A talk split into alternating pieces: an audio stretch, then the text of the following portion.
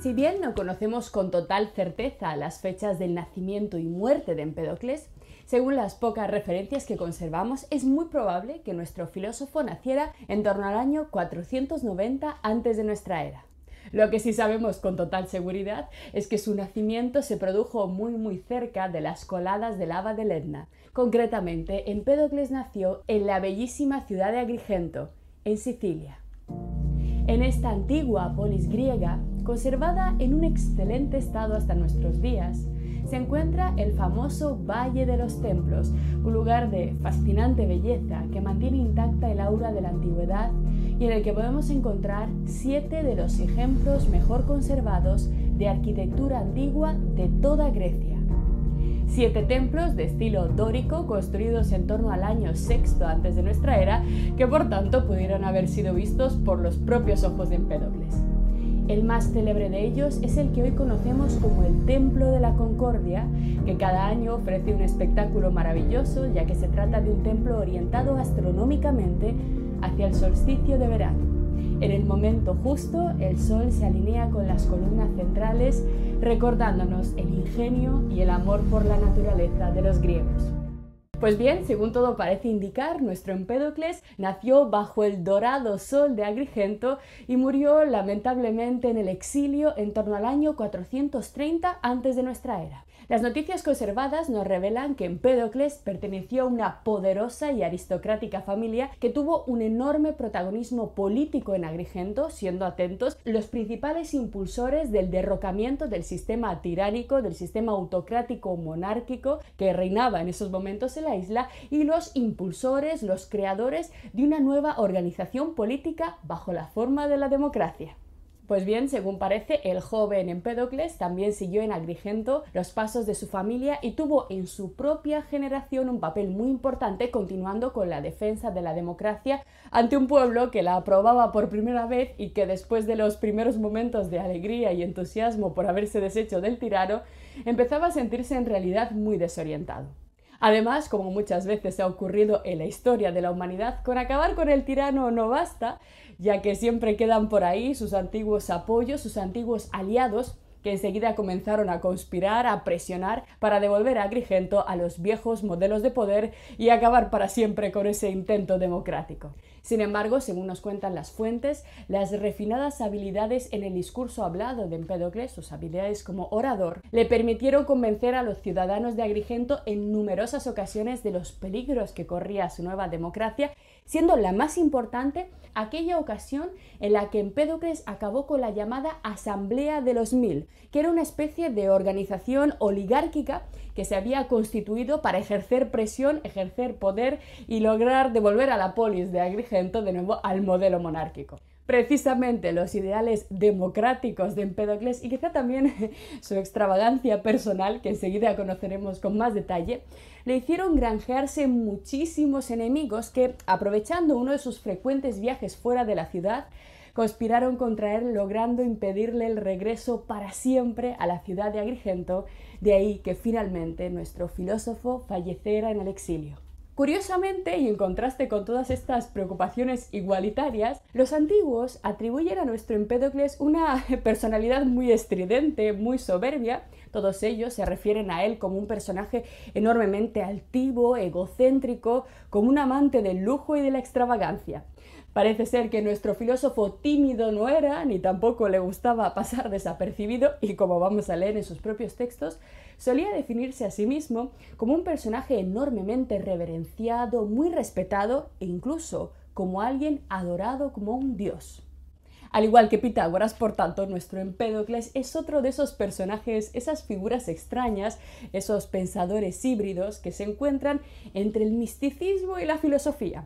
Una figura en la que se aunó además la imagen del físico, del físico preocupado por ofrecer una explicación de la naturaleza, situado claramente en la línea de la tradición filosófica que se estaba fraguando, con la imagen de un brillante orador político, la de un médico que desarrolló interesantísimas teorías acerca del cuerpo humano y de los sentidos, con una enorme influencia sobre el desarrollo de la medicina occidental, pero también la imagen de un místico, aunque el término, atentos, al término con el que más se refieren, con el que frecuentemente los antiguos se refirieron a nuestro Empédocles, es una palabra que todavía no hemos estudiado a lo largo de nuestro curso, que todavía no habíamos encontrado por el camino. Y este calificativo con el que los antiguos se refieren a Empédocles es el de mago. Pero, ¿qué es esto de mago? ¿A qué se referían con esta palabra en los tiempos de la Grecia arcaica y qué significaba exactamente ser un mago en el siglo V antes de nuestra era. Fijaros, para el mundo griego arcaico y clásico, todo aquello que no pertenecía estrictamente al rito de la religión olímpica tradicional se englobaba en una especie de vasta amalgama de saberes, de conocimientos, que eran denominados de forma genérica como magia. El término griego magos, hemos conservado literalmente la palabra, fijaros casi intacta, mago, no es de origen griego, sino de origen persa, y en esta época se usaba fundamentalmente para referirse a todo lo espiritualmente ajeno al conjunto de doctrinas que conformaban la tradición homérico-olímpica. Magos, por tanto, eran los persas, magos eran los egipcios, magos eran los órficos y en general magia era todo lo que viniera de Oriente. Este es efectivamente el mismo sentido con el que nosotros nos referimos, o mejor dicho, el Nuevo Testamento, los Evangelios del Nuevo Testamento se refieren a esos tres reyes magos de Oriente. ¿A qué se refieren con esta expresión? A tres reyes orientales, a tres individuos que no eran ni hebreos, ni romanos, ni griegos, que venían de Oriente con saberes, con conocimientos completamente diferentes y además rigiéndose por la posición de los astros, algo típicamente caldeo, algo típicamente babilónico. Fijaros, el papiro de Derbeni, que nosotros ya conocemos bastante bien, que era la fuente, si recordáis, más antigua y más completa para el conocimiento de la religión órfica, incluye en su texto, en su redacción, numerosísimas referencias a los magos. El término mago se utiliza constantemente en este papiro para referirse dentro de la religión órfica a los encargados de los rituales iniciáticos centrados en un tipo de ceremonia en la cual se representaba ritualmente la muerte, es decir, se intentaba recrear ese paso que nosotros hemos visto de la vida a la muerte, ese paso necesario para que el alma del órfico pudiera llegar al lugar original al que pertenecía.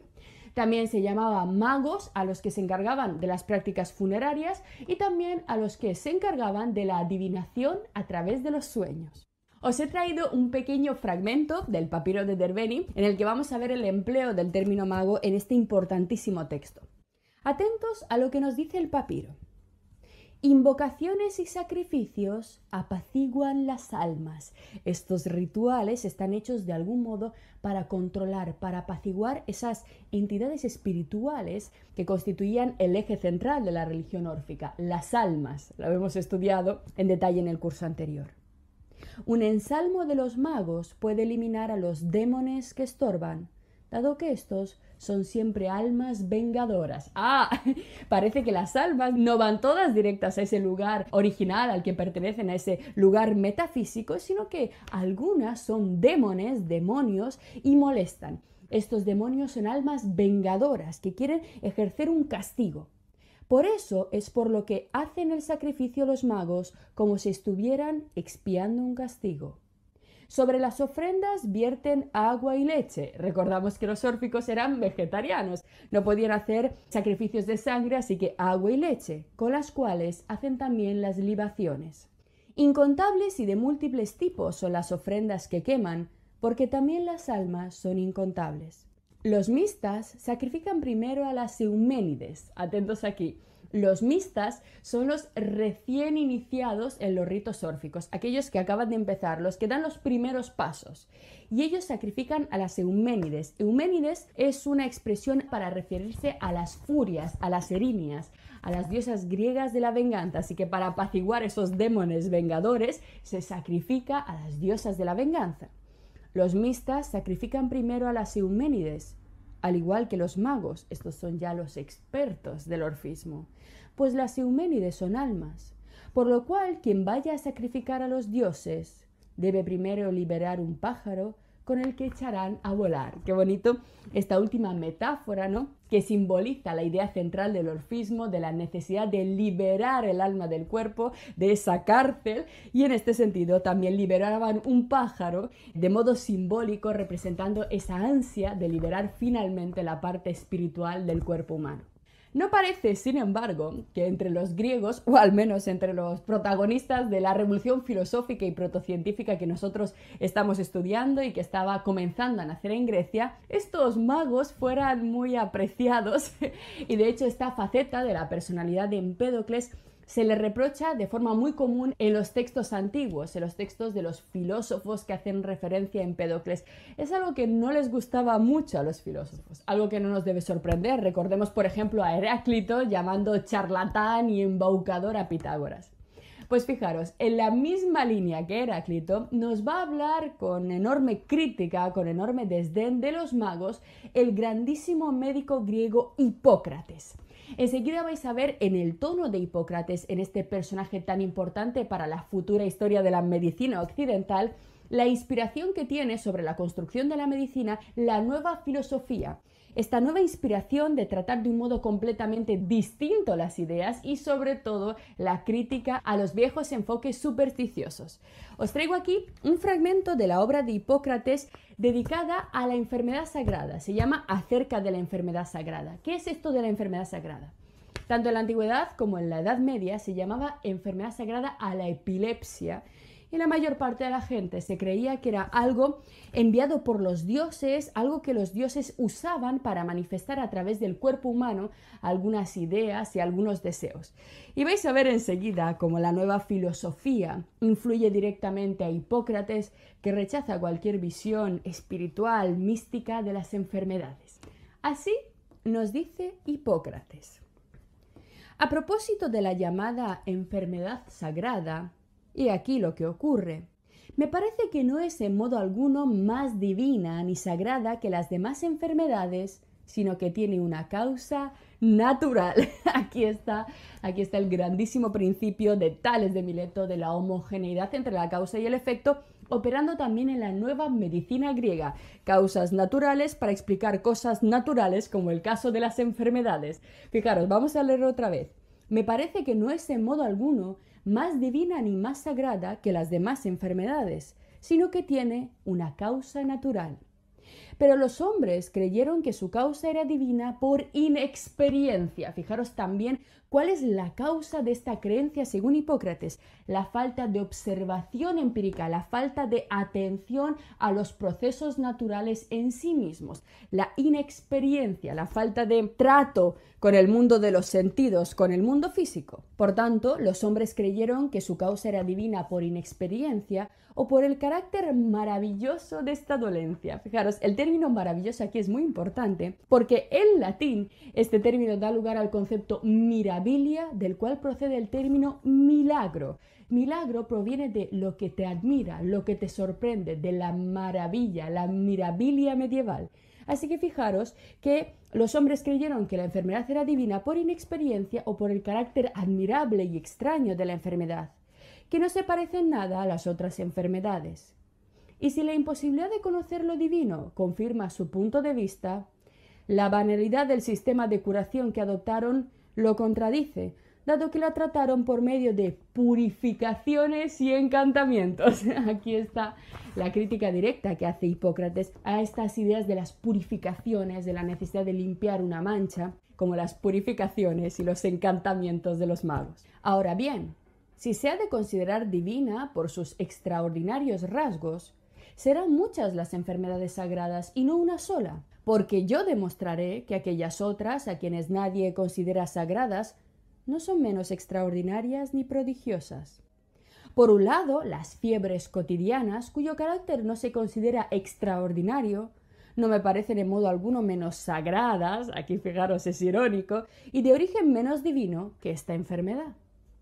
Por otro lado, veo que los hombres están fuera de sí y deliran sin ninguna causa evidente, y que realizan muchos actos intempestivos, y sé que muchos hombres gimen y gritan en sueños, que otros se ahogan y que otros saltan del lecho y huyen de su casa y están delirando hasta que despiertan, y que luego están sanos y cuerdos como antes, aunque pálidos y débiles. Y esto ocurre no solo una vez, sino muchas.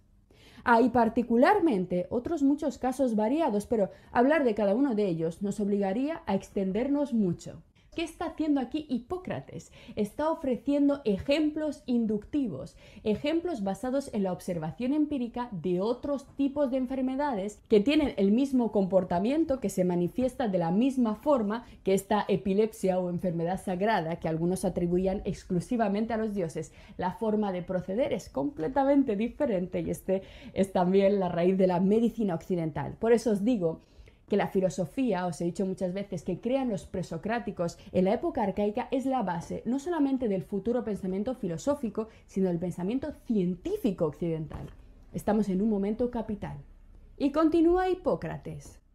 Yo creo que los primeros en considerar sagrada esta enfermedad fueron hombres del tipo de los magos, los purificadores, los charlatanes y los embusteros, aún hoy existentes.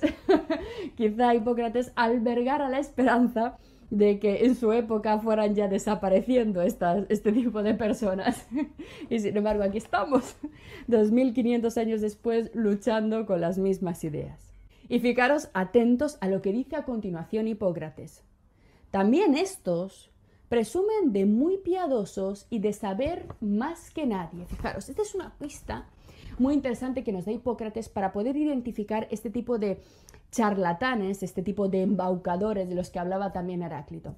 En primer lugar, se presentan como gente de fe, gente muy piadosa, gente conectada con el ámbito espiritual de la realidad y en segundo lugar, como personas que tienen un saber absoluto y sólido acerca del tema que se esté tratando. Generalmente tiene que ver con la salud humana o con nuestra felicidad.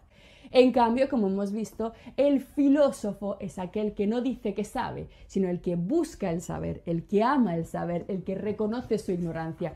Y aquí veis cómo se empieza a dibujar ese gran enfrentamiento, ese cambio de actitud entre los antiguos magos, curanderos y purificadores y los nuevos pensadores pertenecientes a esta, esta inédita tradición que abrió la filosofía griega.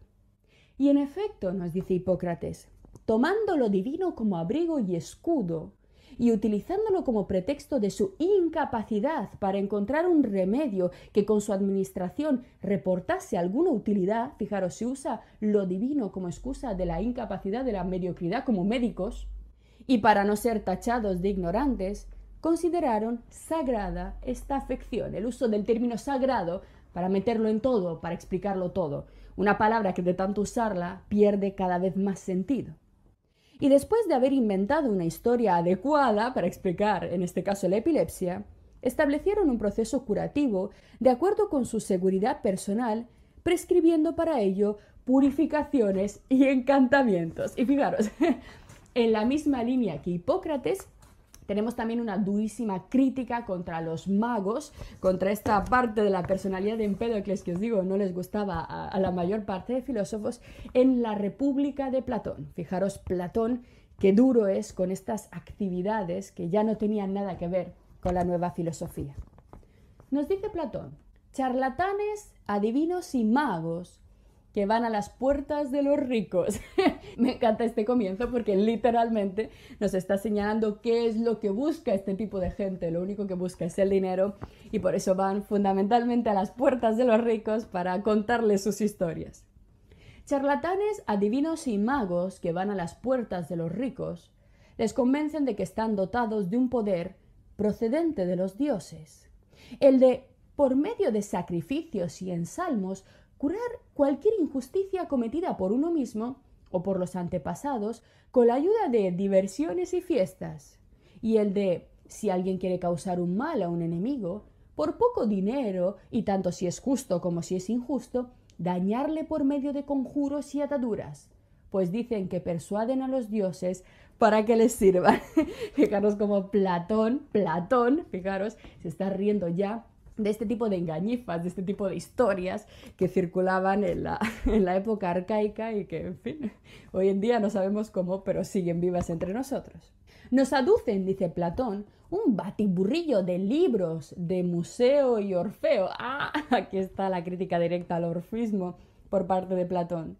Unos libros con arreglo a los cuales organizan sus ritos, convenciendo no solo a particulares, sino incluso a ciudades de que es posible la liberación y la purificación de las injusticias, tanto en vida como una vez muertos, por medio de sacrificios y juegos divertidos, a los que eso sí ellos llaman iniciaciones, que nos liberan de los males del más allá, mientras que a los que no han celebrado sus sacrificios les esperan terribles castigos.